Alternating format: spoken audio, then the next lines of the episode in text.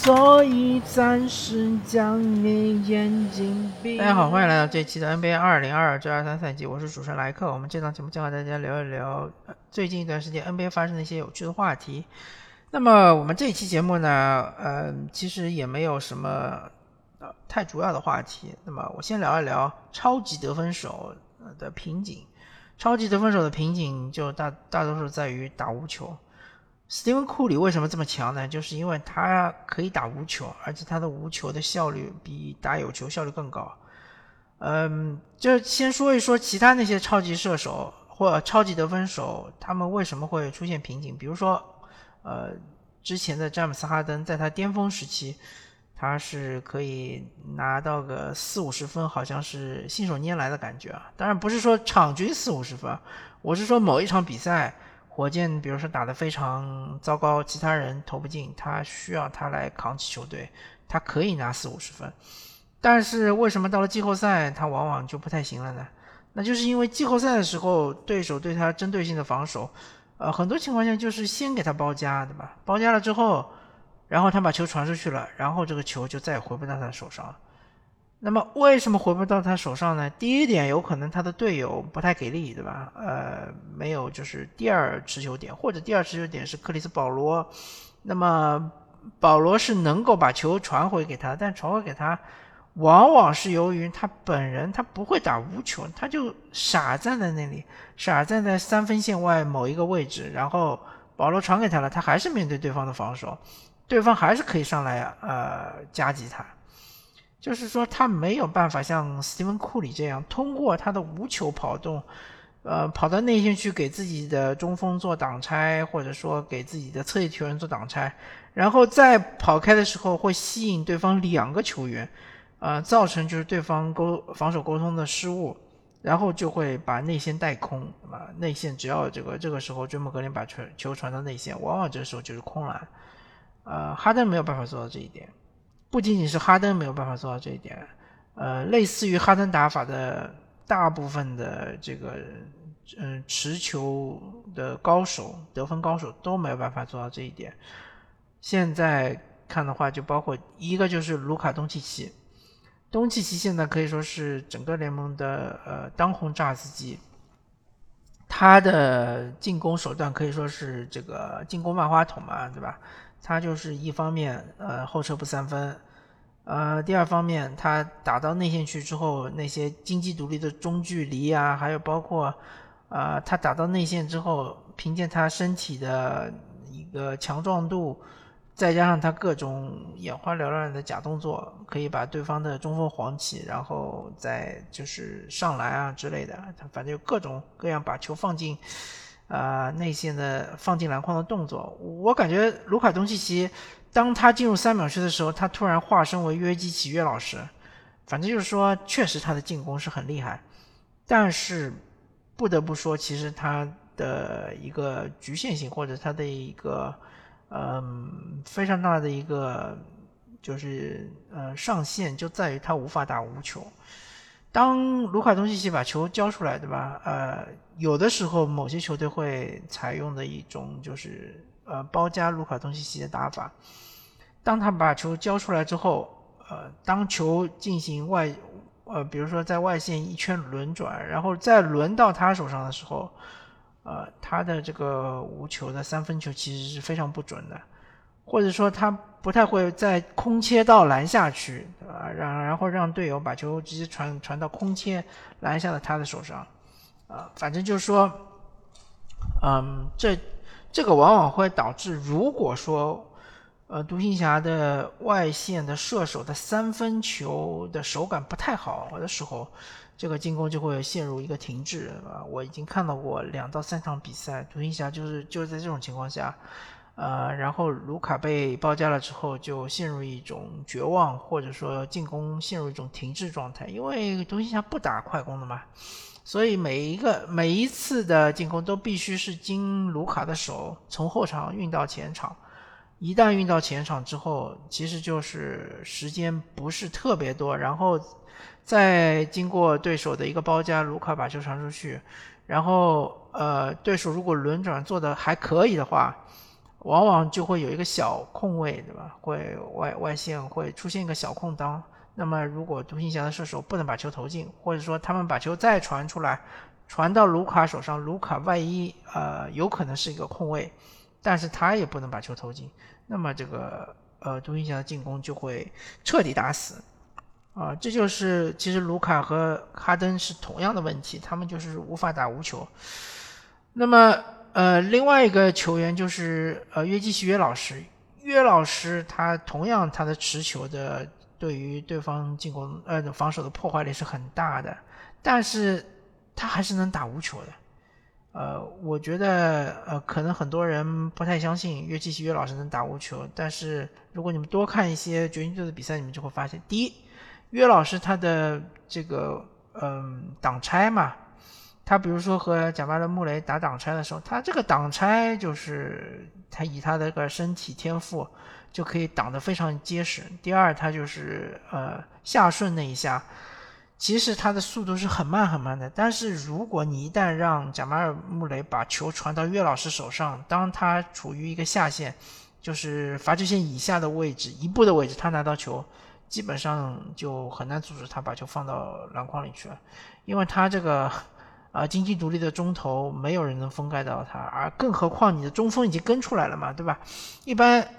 呃第一点就是中锋防约基奇嘛，那你的中锋已经跟出来了，贾马尔穆雷把球一传，内线就变成是锋线球员来补防，这根本就干扰不了约基奇嘛，所以他这个无球就是非常厉害。还有还有一点就是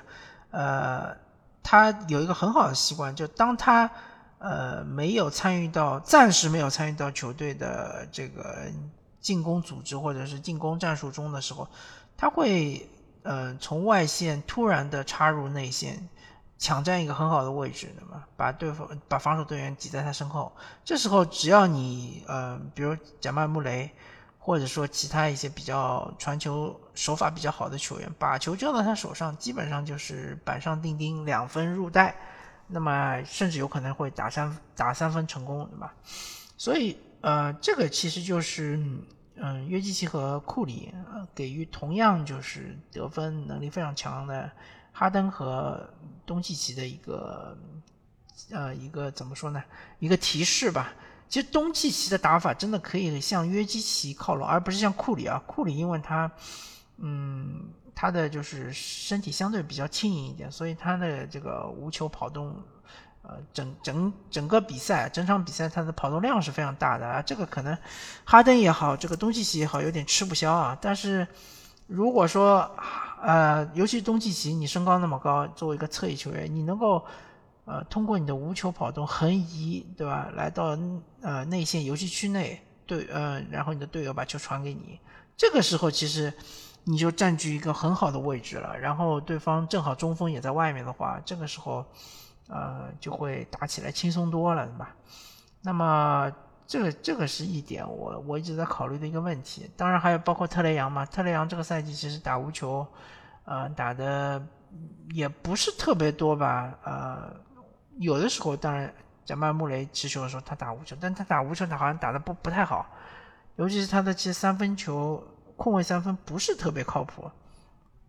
也许是我的我的印象流吧，反正我觉得特雷杨不算是一个射手级别的球员，啊，他强的地方还是在他挡拆那一下节奏，包括他的这个呃喂球那一下还是比较强的，但是他打无球确实比较一般。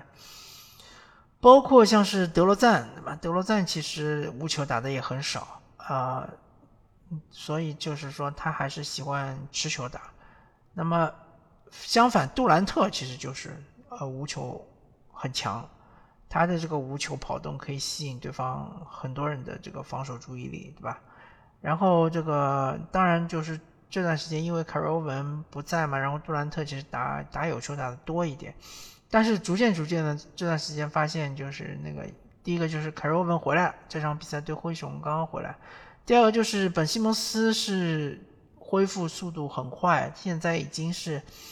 呃能够拿到个二十加十的这样一个水平了啊，这个其实就啊恢复到至少他巅峰时期百分之八九十的这个功力了。当他能够拿到二十加十，我说的十是篮板球啊，甚至就是助攻能达到五个以上的时候，杜兰特完全可以打无球。本西蒙斯在呃这个罚球线这边一边控球一边观察，对吧？杜兰特绕出来接球，或者如果杜兰特绕出来接球，对方嗯被他的比如说呃无球的跑位给干扰了之后，本西蒙斯完全可以一条龙就杀到内线去得分。呃，而且这段时间感觉本西蒙斯他的身体上面发恢复的，他的爆发力、他的速度其实是，呃，就是恢复的还是不错的。这个关于超级得分手打有球和打无球的这个点是一个我小小的观察。然后第二点就是我对于现在整个联盟，尤其是西部联盟的一个格局，我觉得非常有意思啊。如果大家没有特别关注这个战绩的话，我可以跟大家讲一下。首先，西部第一是犹他爵士，十二胜六负；西部第二是菲尼克斯太阳，十胜六负；西部第三是波特兰拓荒者，十胜六负；西部第四是丹佛掘金，十胜六负；丹佛金块十胜六负。呃，第五是萨克拉门托国王，九胜六负。好吧，那么前五位前五名的球队全部都是六负。区别只是在于犹他爵士是十二胜，呃，太从太阳一到波特兰到这个丹佛都是十胜，萨克拉门托是九胜，那么西部第六是孟菲斯灰熊十胜七负，然后西部第七是这个洛杉矶快船十胜七负，西部第八是新奥尔良鹈鹕九胜七负，西部第九是达拉斯独行侠九胜七负，一直到西部第九。呃，所有球队的负场数，要么就是六场，要么就是七场。到西部第十是明尼苏达森林狼，八胜八负。那么，呃，看一下这西部前十的这些球队，他们都不同程度的受到了伤病的困扰啊。犹他爵士是刚刚伤了他们的主力控卫麦康利，我现在还没有关注到这个新的消息，就是不知道康利他这个是个什么程度的伤病。然后，菲尼克斯太阳他们是伤了两位主力球员，一个是克里斯保罗，一个是啊卡梅伦约翰逊。然后，波特兰拓荒者也是刚刚伤了他们的达米安利拉德。呃，丹佛掘金，嗯，倒不是伤病，主要是约老师是进入了这个呃健康协议中，那么应该很快了吧？因为他已经缺席了两场比赛。呃，萨克拉门托国王，呃，目前好像确确实没有伤病，他们是相对来说是比较健康的一个状态。那孟孟菲斯灰熊就比较惨了，他们是这个莫兰特受伤了，然后贝恩也受伤了，这两个等于是他们的头两号的这个得分手。呃，当然他们的三 J 就是呃小杰伦杰克逊是刚刚复出，那么刚刚复出，我觉得有可能他们也。不想要用的太狠，嗯，洛杉矶快船，我好像看到消息是保罗乔治刚刚受伤了，那么我现在也不知道这个伤病到底是有多严重，呃，新奥尔良鹈鹕暂时没有看到伤病，但是 Zion 的话，我们都知道他是一个复合管理嘛，他不会每场比赛都上，所以有的时候会轮休啊之类的。那么达拉斯独行侠暂时也是比较健康的状态，倒是没有什么伤病。呃，明尼苏达森林狼也也 OK，也是比较健康的状态。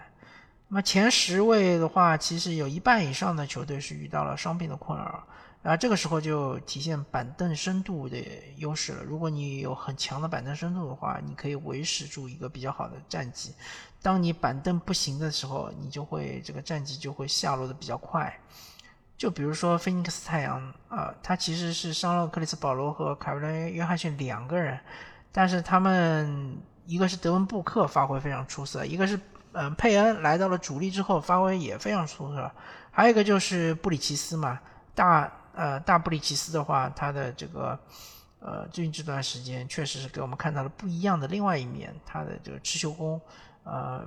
比起之前感觉好像靠谱很多，他不再是一个三 D 球员，他甚至是一个三 D 加有一定的呃呃传控能力，或者说三 D 加一个副攻手的这样一个呃职位，也是发挥的非常出色，也是打得非常好。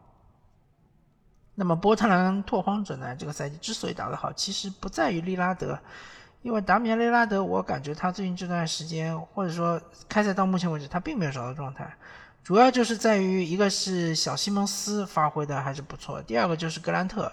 格兰特其实作为一个攻防俱佳的球员啊，他在这段时间，我我感觉到他确实发挥很好。另外就是波特兰他们两个中锋，呃，一个是努尔基奇，呃，一个是尤班克斯，哎，这两个球员作为两个白人中锋啊，都是呃特点都是非常慢，但是呢手活还可以。另外有一定的策应能力，其实呃对于犹太呃对于波特兰开拓者的这个战绩其实贡献也比较大。那么孟菲斯灰熊的话，其实他们就是这个，其实贝恩受伤之后呢，呃，莫兰特打的还不错，但是当他们两个都受伤了之后呢，这时候就要指望迪隆布鲁克斯以及他们比较强悍的防守，啊，包括亚当斯，对吧？但是就是我我就不太清楚他们能不能维持住他们的战绩了，有有一点比较有一点困难，确实是有点困难。那么快船队希望保罗乔治不要有大的问题吧，因为也是卡瓦莱纳的刚刚复出嘛。但如果说真的保罗乔治需要休休战一段时间的话，问题也不是特别大。因为卡卡瓦莱纳德有可能就是，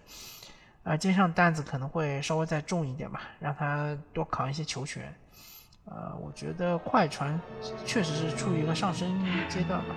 多再多赢几场比赛的话，有机会能够进入西部前四。好吧，感谢大家收听这一期的 NBA 二零二二至二三赛季，我是主持人莱克，我们下期再见。After all,